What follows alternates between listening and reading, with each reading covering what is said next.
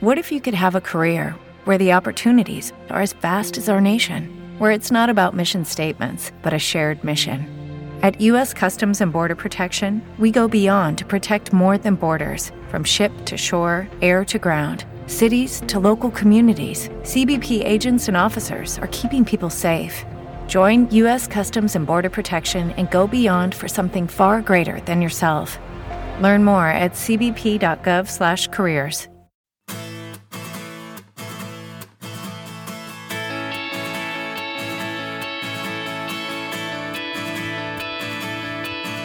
Bienvenido a Eureka, un podcast de Milcar FM sobre innovación, productos y curiosidades sobre los mismos. Mi nombre es Fran Molina y si me lo permites, estaré encantado de poder compartir contigo este espacio de entretenimiento y aprendizaje.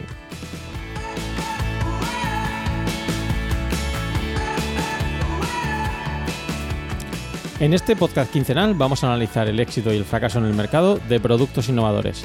Realizaremos entrevistas a empresas para conocer sus procesos de innovación y además rendiremos tributo a inventores que pensaron en cambiar el mundo con sus creaciones.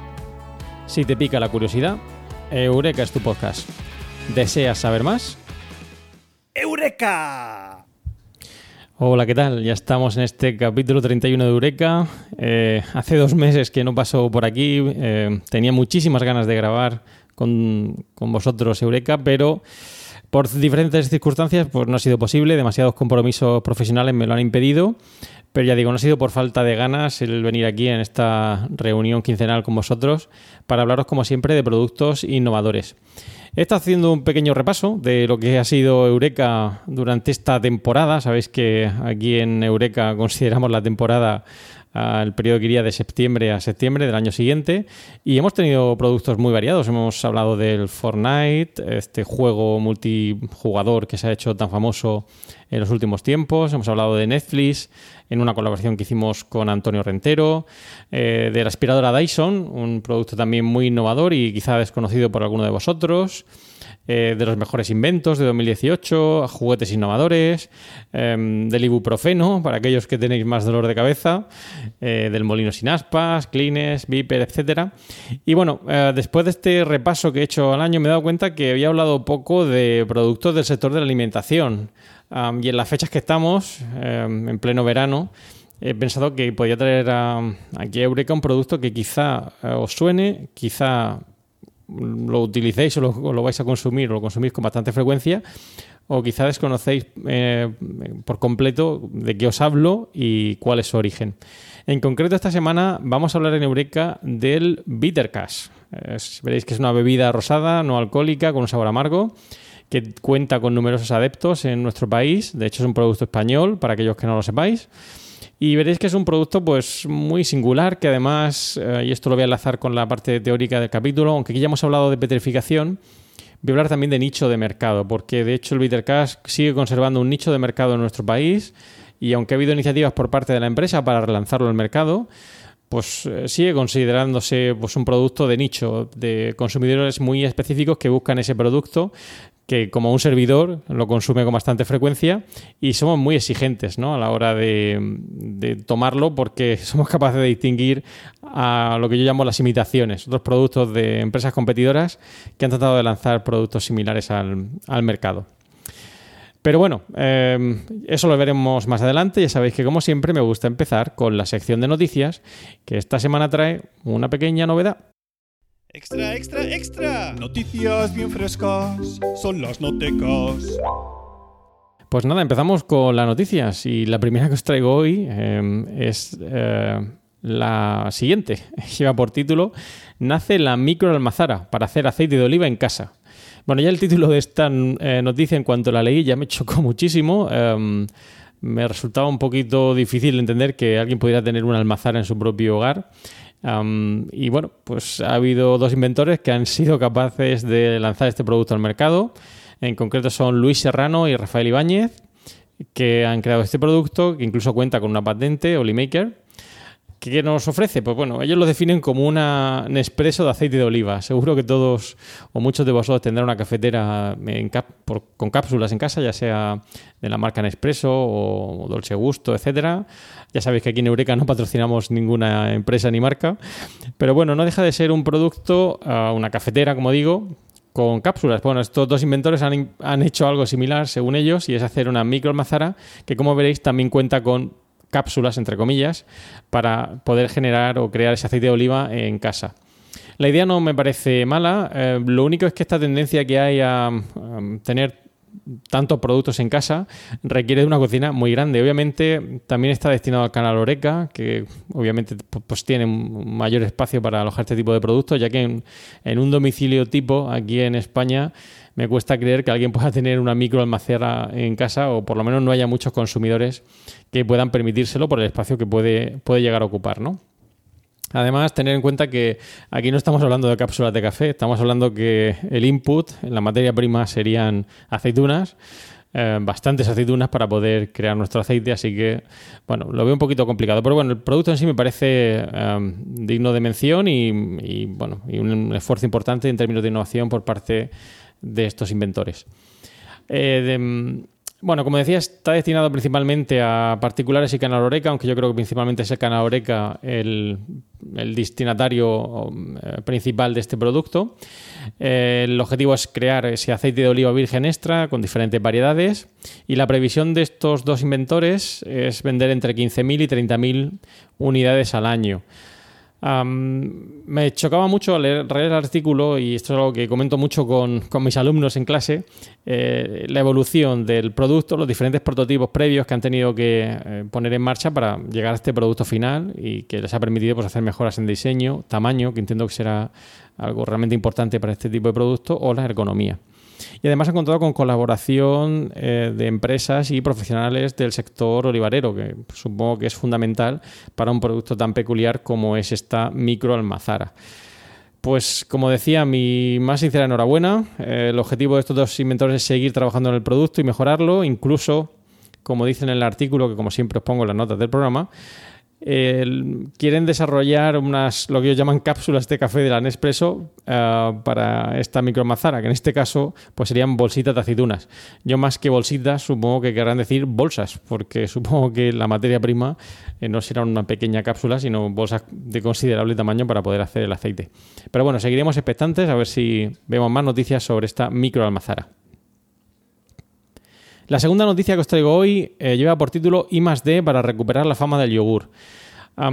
también me, ha resultado interesante esta noticia por, lo que supone y por datos que quizá muchos desconocemos. Y en concreto la noticia ya nos empieza hablando del consumo de yogures en España, que por si no sabéis se acerca a casi los 7.000 millones de kilos anuales, que supone algo así como 15 kilos de yogures y leches fermentadas por persona al año. Eh, una cifra que me parece muy elevada sin embargo, y aquí el, asunto, la tendencia es a la baja, es decir, que realmente cada vez se consume menos de este tipo de yogures. Es por ello que el sector está buscando alternativas y, bueno, eh, el objetivo parece ser lanzar yogures no lácteos, um, perseguir una mayor sostenibilidad de estos productos y contaminar menos.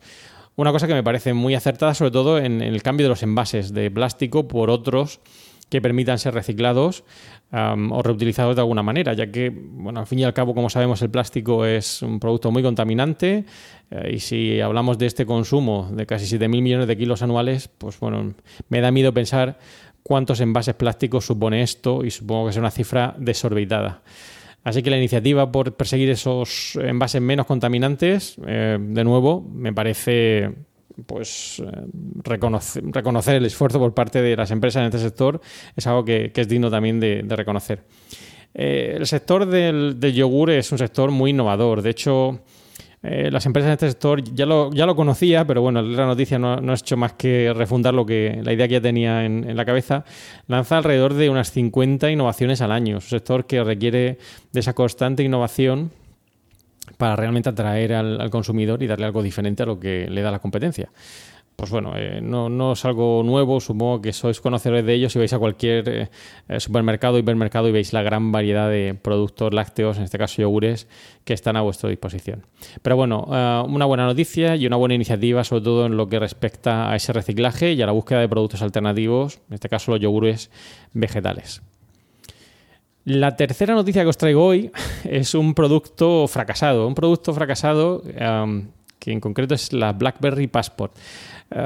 Buscando información durante las últimas semanas, eh, bueno, encontré esta noticia y me chocó mucho porque no conocía el producto en concreto, eh, la BlackBerry Passport, que como veréis por su nombre, em, pues, eh, lo de Passport está asociado obviamente al pasaporte, es un teléfono móvil cuadrado que lanzó la empresa en el año 2015, poco antes de, de dejar de fabricar teléfonos móviles como tales.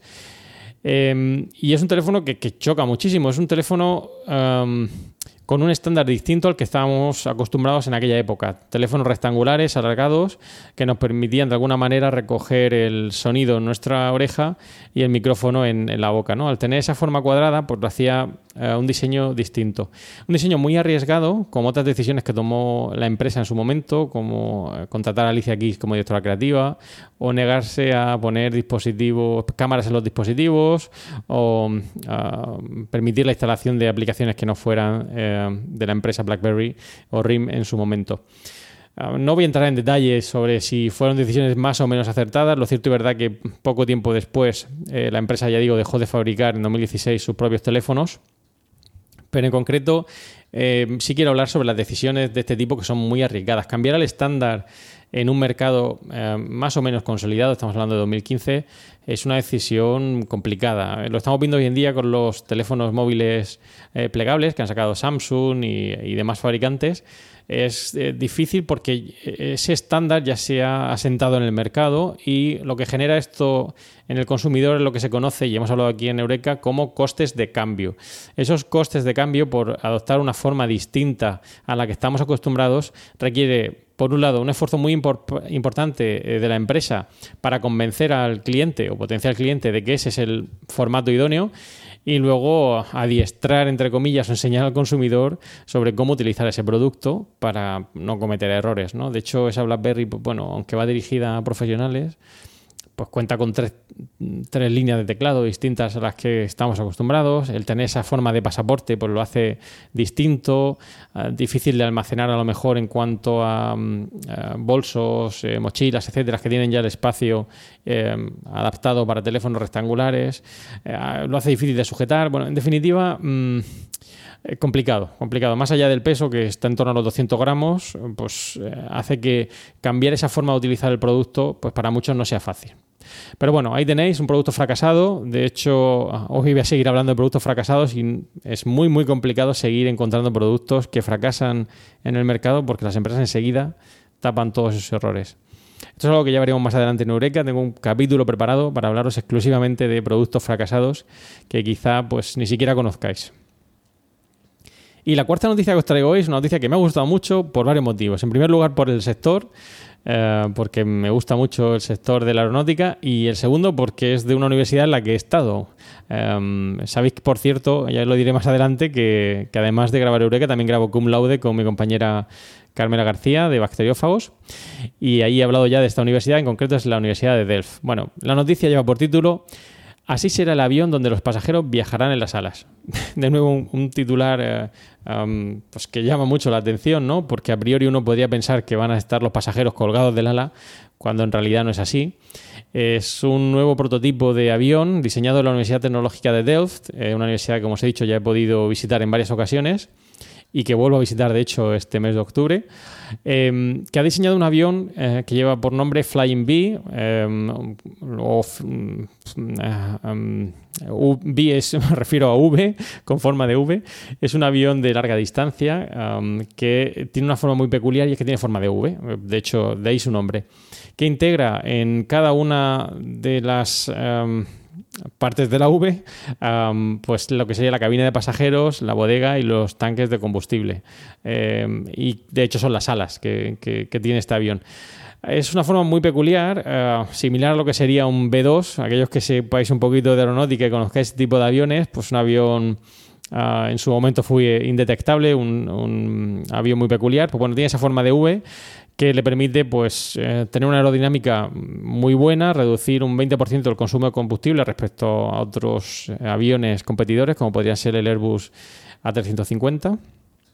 Y bueno, eh, permite, como decía, pues esa mejora en cuanto a autonomía, aerodinámica, etcétera y que, ya digo, me halaga mucho ver que, um, o me agrada mucho, mejor dicho, ver que esta, este invento procede o surge de esta universidad, porque yo he visto a los alumnos en la misma, pues, hacer pruebas de este tipo en, los pasillos de la universidad, de allí de la facultad, tener prototipos, preguntarle a los profesores cuando pasaban ahí a su lado, etcétera. Y bueno, es un esfuerzo importante Ah, por parte de estos eh, alumnos que a la larga pues acabarán siendo profesionales y también un esfuerzo importante de colaboración ya que eh, la universidad ha conseguido un acuerdo de colaboración con la aerolínea KLM para desarrollar o seguir investigando en este tipo de prototipos de avión. Lo único que quizá me choca mucho, aunque la noticia lo, lo, refleja ahí como que no es un problema, es el hecho de que van a poder utilizar la misma infraestructura que actualmente existe en los aeropuertos. aeropuertos. Esto me parece un poquito difícil de creer por la forma que tiene el avión, ¿no? el cambiar, igual que hablábamos antes de la BlackBerry Passport, cambiar la, la forma eh, tradicional de un avión de pasajeros por este avión en forma de V, eh, es una decisión arriesgada que tiene sus beneficios, como hemos dicho, en cuanto a la dinámica y autonomía, pero eh, a nivel de de infraestructura del aeropuerto, me cuesta creer que realmente esto nos suponga un choque eh, respecto a la forma de, operar. Em, si conocéis un poquito la operativa en aeropuertos, no es algo sencillo, em, aparte de los mecanismos de seguridad que hay, las carreteras que hay realmente recorriendo ese aeropuerto, etcétera, añadir la complejidad que supone un avión totalmente distinto al resto, eh, ya no hablo de que sea más grande, es que es totalmente distinto, me parece difícil de entender. Without the ones like you, who work tirelessly to keep things running, everything would suddenly stop. Hospitals, factories, schools, and power plants, they all depend on you. No matter the weather, emergency, or time of day, you're the ones who get it done. At Granger, we're here for you with professional grade industrial supplies. Count on real time product availability and fast delivery. Call clickgranger.com or just stop by. Granger for the ones who get it done. Hey guys, it is Ryan. I'm not sure if you know this about me, but I'm a bit of a fun fanatic when I can. I like to work, but I like fun too. It's a thing. And now the truth is out there. I can tell you about my favorite place to have fun Chumba Casino. They have hundreds of social casino style games to choose from, with new games released each week. You can play for free anytime, anywhere and each day brings a new chance to collect daily bonuses. So join me in the fun. Sign up now at ChumbaCasino.com. No purchase necessary. BGW. Void were prohibited by law. See terms and conditions. 18 plus. Pero bueno, eh, como no conozco mucho más, simplemente me cuesta un poco creer esa parte, pero bueno, espero que sigan avanzando en este tipo de diseños que seguro eh, nos puede traer numerosas eh, ventajas al sector. Eureka pues nada, vamos con el tema principal del capítulo de hoy, que como os he dicho iba a ser el bitter cash. El bitter cash es eh, una bebida eh, de color rosado, con burbujas, sabor amargo y con un sabor bastante distinto al de otros refrescos que estaréis posiblemente más acostumbrados, que son mucho más dulces y que, como digo, consumiréis probablemente con bastante más frecuencia. Em, creo que es un producto idóneo para hablar en esta época del año. Em, como sabéis, aquí en Murcia nos gusta presumir de tener unas temperaturas muy elevadas en verano. Em, de hecho, hoy en día, hoy estoy grabando eh, por la mañana por la dificultad de grabar en, por la tarde, ah, donde el calor ya llega a ser asfixiante. Y bueno, vamos a ver qué tal, qué tal terminamos la grabación. Eh, es un producto, como digo, idóneo en esta época del año porque se consume mucho este tipo de refrescos, em, que además son, en el caso del Bitter sin alcohol y es un producto de aperitivo, un producto que em, hoy en día se puede seguir consumiendo y encontrando en muchísimos restaurantes, bares, cafeterías, etc. Es una bebida que a mí me trae muchos recuerdos de, mi niñez, de mi infancia. Em, recuerdo perfectamente cuando lo probé por primera vez y eh, fue por culpa de mi padre. Mi padre tenía problemas de estómago y tomaba muchísimo bitter cash. Y yo veía pues, a los adultos tomar diferentes eh, bebidas, cerveza, vino, etcétera y veía a mi padre que tomaba ese producto de color rosado em, con burbujas muy raro. Era como algo distinto a lo que veías en el resto de la cafetería, ¿no? O muy poquita gente lo consumía realmente. Él lo consumía, como decía, debido a esos problemas de estómago y un día pues me decidí a probarlo, como tantas y tantas cosas que uno prueba cuando uno es pequeño y en este caso al no tener alcohol no era, no era un riesgo. Lo probé y me llamó mucho la atención. Era un sabor muy peculiar, no era dulce como los refrescos de cola que podía estar acostumbrado de naranja y me llamó, ya digo, mucho la atención y me pareció muy refrescante, em, no tan pesado como otros refrescos más dulces y eso me hizo pues empezar a ser un fan de esta bebida que hoy en día pues sigo eh, tomando y consumiendo. Yo no bebo prácticamente bebidas alcohólicas, pero sí que puedo decir que siempre que tengo la ocasión intento tomarme ese bitter cash, em, eh, sobre todo en época veraniega, que es probablemente cuando más apetece. Ahora os diré cómo lo tomo yo y por qué realmente soy fan de este producto.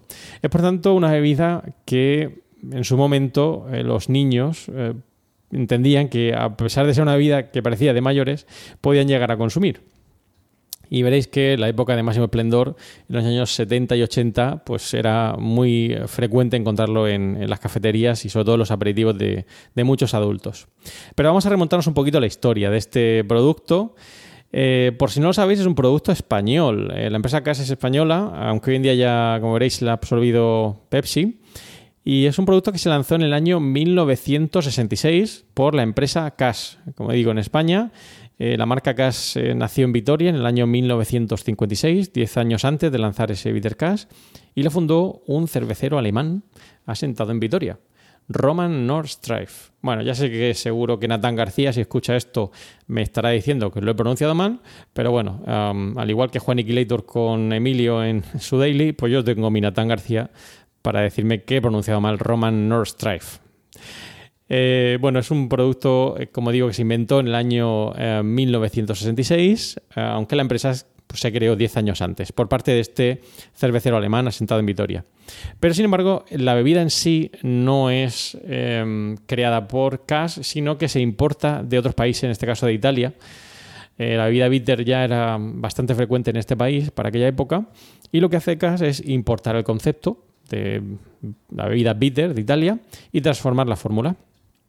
Para ello cuenta con la colaboración de un catedrático de la Universidad de Barcelona, el profesor Hausmann, experto en plantas medicinales que le ayudó pues, a hacer esa fórmula mucho más atractiva o más perfeccionada de acuerdo con los estándares que perseguía su inventor, en este caso Roman Nord.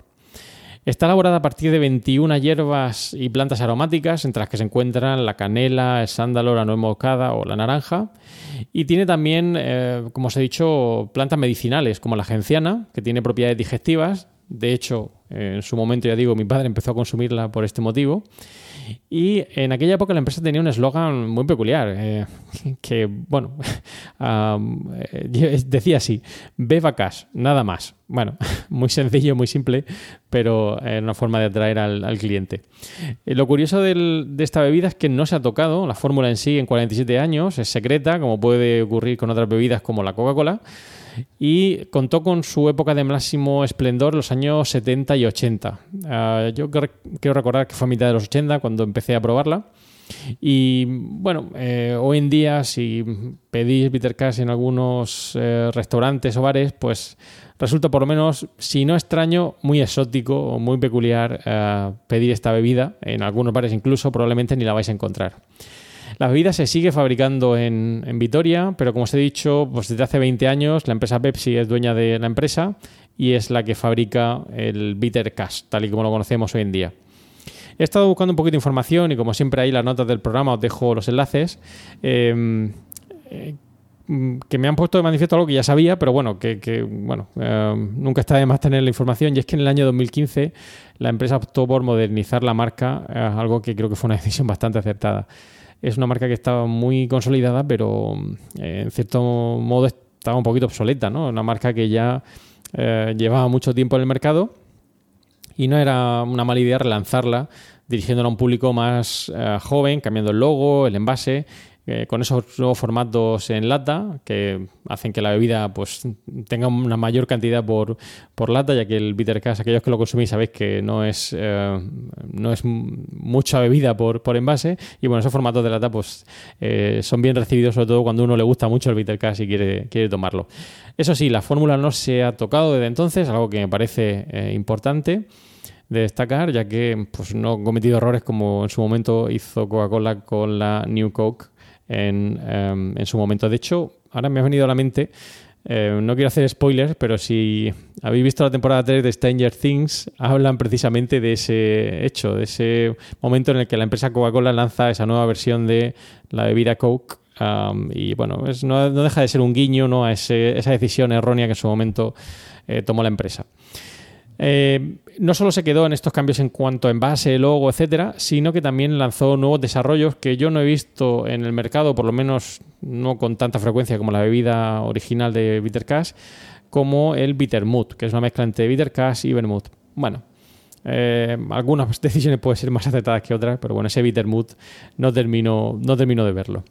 Ya digo, es una bebida muy habitual, sobre todo en verano, en, a la hora de tomar el aperitivo. Y tiene una ventaja y es que es eh, una bebida con un bajo contenido en calorías. De hecho, pues bueno, eh, una lata de 330 mililitros eh, son unas 106 kilocalorías. No quiere decir que, no tenga calorías, pero bueno, no son muchísimas. ¿Cómo se suele tomar o cómo la tomo yo? Bueno, algunos la suelen tomar con una rodaja de limón o naranja y otros incluso con una aceituna dentro. Así es como realmente me gusta a mí, que sería con una rodaja de limón y con la aceituna dentro del bitter cash. eso ya digo, no es muy peculiar. Eh, lo normal es que si pedís un bitter cash en cualquier bar o cafetería lo pongan simplemente con hielo. Pero bueno, eh, algunos que somos un poquito más sibaritas en ese sentido, sí que pedimos esa aceituna y rodajita de limón. Además somos de Murcia y aquí el limón, pues ya sabéis que nos tira mucho. Eh, bueno, em, ya digo, hoy en día se sigue consumiendo, eh, va dirigido a un nicho de mercado, de hecho hoy quiero seguir hablando del nicho de mercado en la parte teórica del, capítulo, y ya no solo la consumen gente con problemas digestivos o que hacen dieta, sino aquellos que buscan una bebida alternativa, esas bebidas más dulzonas, refrescantes, em, que consumimos probablemente con mayor frecuencia. Un dato digno de reseñar que quizá pocos conozcáis, em, y esto viene un poco de mi de mi afán por, consumir eh, bitter cash y conocer mucho más de esta bebida y porque la he tomado durante mucho tiempo, es que he tenido dos grandes competidores, bueno, tres realmente grandes competidores a lo largo de su historia y ninguno de ellos ha conseguido desbancarlo del mercado. Esos tres competidores han sido Bitter Sweps, Bitter Dream y Cinzano. Bien, cada uno con sus peculiaridades. Bitter Sweps era una bebida que era demasiado amarga. Si el Bitter Cash era amargo, ya Bitter era demasiado amargo y no conseguía tener ese, gancho que tenía la bebida en sí. La segunda de ellas es Bitter Dream, que eh, creó la empresa Coca-Cola. realmente Coca-Cola lo que quería era competir con Pepsi, aquí en España, con su Bitter Cash, y creó el Bitter Dream. Tenía una peculiaridad esta bebida, por si alguno no lo conocéis, y es que se ofrecía gratis en el canal Oreca. Es decir, que cuando uno iba a un restaurante, un bar, una cafetería y pedía un bitter y le ponían un bitter dream, te estaban cobrando por algo que realmente al bar, pues en muchos casos se le regalaba. y por último, el cinzano. El cinzano es una bebida con más dulce y con un poquito de alcohol, que de nuevo se sale de lo que sería la categoría del bitter cash en sí. Yo bueno, de pequeño y bueno, ya siendo menos pequeño, algunos amigos que saben de mi afán por esta bebida hicieron experimentos para ver si era capaz en un test ciego, con los ojos vendados, de distinguir las diferentes bebidas. Y os puedo asegurar que hoy en día sigo haciendo ese test y no fallo. Soy capaz de distinguir cada una de ellas porque he consumido mucho Bitter Cash y realmente veo la diferencia entre cualquier eh, Bitter Dream, que para mí es mucho más dulce, Bitter Sweat demasiado amargo y obviamente el Cinzano que, no es nada con, no tiene nada que ver con el Bitter Cash. Pues bueno, espero que os haya gustado este pequeño análisis del producto Bitter Cash, producto español. Si lo consumís, espero vuestros comentarios, ideas y recuerdos sobre cuándo fue la primera vez que lo consumiste. Y os dejo ahí las notas del programa, pues una serie de artículos que os pueden resultar interesantes, sobre todo uno de ellos que lleva por título Bitter Twist in Spanish Cola Wars, que habla un poquito de esa estrategia de la empresa Coca-Cola por tratar de desbancar a Pepsi con su Bitter Dream y que, bueno, puede servir un poquito para analizar lo que os he dicho. Pues nada, vamos ya a lo que sería la parte teórica de, del capítulo y como os he dicho quería hablar de lo que es el nicho de mercado y la petrificación del producto.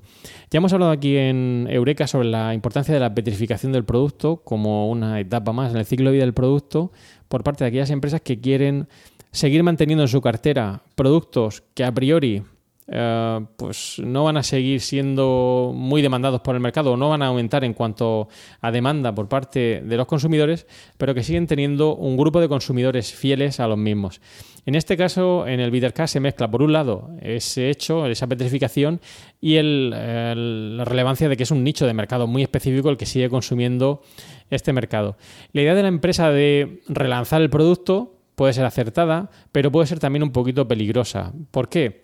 Porque si ese relanzamiento no tiene éxito, es decir, si no conseguimos captar un nuevo grupo de consumidores, pero dejamos de lado a ese nicho de mercado que sigue siendo fiel al mismo, em, esos consumidores que empezaron consumiéndolo en los años 80 y que hoy en día pueden seguir consumiendo el producto, pues nos puede hacer, eh, nos puede llevar al, hecho de que tengamos que cancelar el producto, eliminarlo de nuestra cartera, porque perdamos a esos clientes originales y a esos nuevos clientes que no hemos conseguido captar. Por eso me parece una decisión acertada por parte de la empresa no tocar la fórmula para que en esencia siga siendo el mismo producto y lo único que cambiemos pues sea pues el envase, la forma, el diseño, etcétera. Así que digo, se conjugan por un lado esa petrificación del producto con lo que sería el nicho de mercado al que se dirige la empresa con este producto. Espero seguir consumiendo Bittercash, espero que la empresa siga optando por esa estrategia de petrificación y nicho de mercado. No es necesario seguir aumentando mucho más la base de consumidores y, en mi opinión, más vale seguir haciéndole, perdóname la expresión, la puñeta a Coca-Cola eh, de alguna manera y conseguir eh, acaparar ese canal eh, Oreca con ese, esa bebida exclusiva que sería el Bitter Cash que, como digo, triunfó frente a otros competidores como Bitter Sweep o Bitter Dream. Y ya sabéis, si vais a consumir Bittercash, que sea Bittercash, que nos den gato por libre. Pues nada, hemos llegado al final del podcast de hoy. Em, esta va a ser una doble despedida. Eh, em, ya sabéis que no solo termina el podcast de hoy, sino que terminamos la temporada. Terminamos la temporada de Eureka. Espero volver con vosotros a final de septiembre o principios de octubre. Probablemente final de septiembre ya esté la cosa un poquito más estabilizada en la universidad y estaré aquí de vuelta para, pues como siempre, contaros todo lo que tiene que ver con la innovación, nuevos productos y noticias del sector.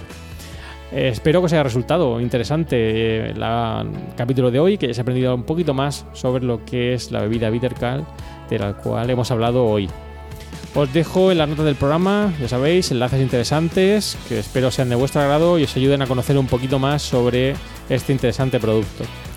Eh, y como siempre, pues me gusta solicitar los comentarios, comentarios sobre el capítulo en Overcast, en iTunes, esas reseñas en iTunes que siempre son bien recibidas por parte de los podcasters y que nos sirven para animarnos a seguir haciendo de, podcaster o, de locutores de alguna manera de, esto que nos gusta y que nos apasiona tanto como es el podcasting.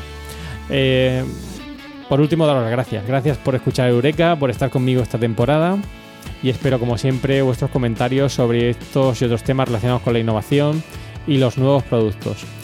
Podéis realizar como siempre vuestros comentarios, contactar conmigo en la dirección emilcar.fm barra eureka, por correo electrónico en eureka.fjmolina.com y los otros medios de contacto que encontrarás en emilcar.fm. Y no se me puede olvidar recomendaros que escuchéis el resto de podcasts de Emilcar FM, donde podréis aprender muchísimos temas interesantes y de actualidad. Y en Emilcar FM tenemos un nuevo podcast, el podcast 1500 de Emilio, de Emilcar Daily, que os recomiendo encarecidamente, donde tendréis una selección de los mejores podcasts de, este gran podcast como es Daily. Y para terminar, como siempre, una frase célebre. En este caso, una frase enunciada por Confucio, que dice así: Hay tres caminos que llevan a la sabiduría: la imitación, el más sencillo, la reflexión, el más noble, y la experiencia, el más amargo. Muchas gracias y propicios días.